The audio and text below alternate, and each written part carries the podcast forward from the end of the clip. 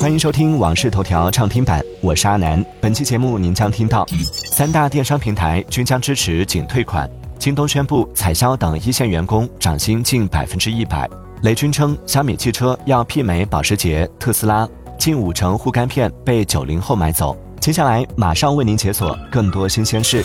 近日，淘宝发布的一份关于变更淘宝平台争议处理规则的公示通知引发热议。随后，京东也修订了京东售后和交易纠纷处理政策，新增了用户仅退款的标准。自此，国内三大电商平台均已加入仅退款的阵营。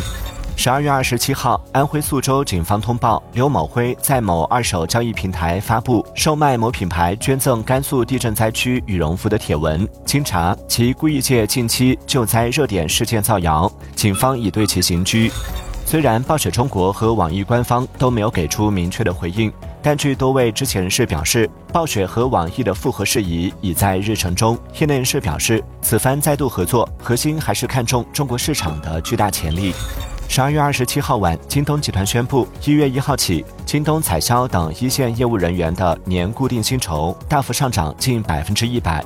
二零二四年初，京东零售全员将平均加薪不低于百分之二十。十二月二十八号下午，京东发布召集令，召集采销员工回归公司，称回家后福利私龄继续累计，私龄补贴、住房保障基金继续教育老员工专属称号、员工救助基金等都将延续。同时还保证，京东彩销涨薪百分之一百政策适用于回归公司的员工。十二月二十八号，雷军在小米汽车技术发布会上分享了小米汽车未来的目标和愿景。雷军表示，小米汽车的目标是媲美保时捷、特斯拉，打造汽车工业新时代的梦想之车。雷军重申，将从底层核心技术出发，和十倍投入的决心，力争成为全球前五的车企。十二月二十八号，雷军在小米汽车技术发布会上介绍了小米汽车的车机系统和生态。雷军称，希望让苹果生态的用户开小米汽车也能拥有很好的体验。他进一步介绍到，小米汽车支持无线 CarPlay，兼容 AirPlay，还支持 iPad 上车控车。十二月二十七号，由王家卫执导、秦雯编剧、胡歌、马伊琍、唐嫣、辛芷蕾、郑恺等演员主演的电视剧《繁花》在央视八套开播仅十分钟，收视率就破了二。据悉，这也是二零一三年一代宗师后，王家卫时隔十年才推出的新作。十二月二十六号，董宇辉新账号“宇辉同行”正式开通，并获得平台官方认证。截至十二月二十八号十六时，该账号粉丝数已超一百六十二万。账号首页提醒首播时间为二零二四年一月九号。精神状态良好、养生、失眠等热词贯穿了九零后的二零二三。数据显示，二零二三年中，九零后买走了百分之三十的辅酶 Q 十，也买走了百分之四十五的护肝片。这其中有百分之十五的护肝片下单于凌晨时分。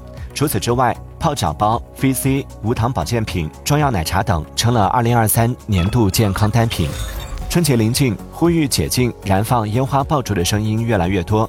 近日，关于全面禁燃烟花爆竹不合法的相关消息引发热议，不少网友对燃放烟花爆竹持支持态度，还有网友对燃放烟花爆竹过程中存在的环境污染问题和火灾隐患问题纷纷建言献策。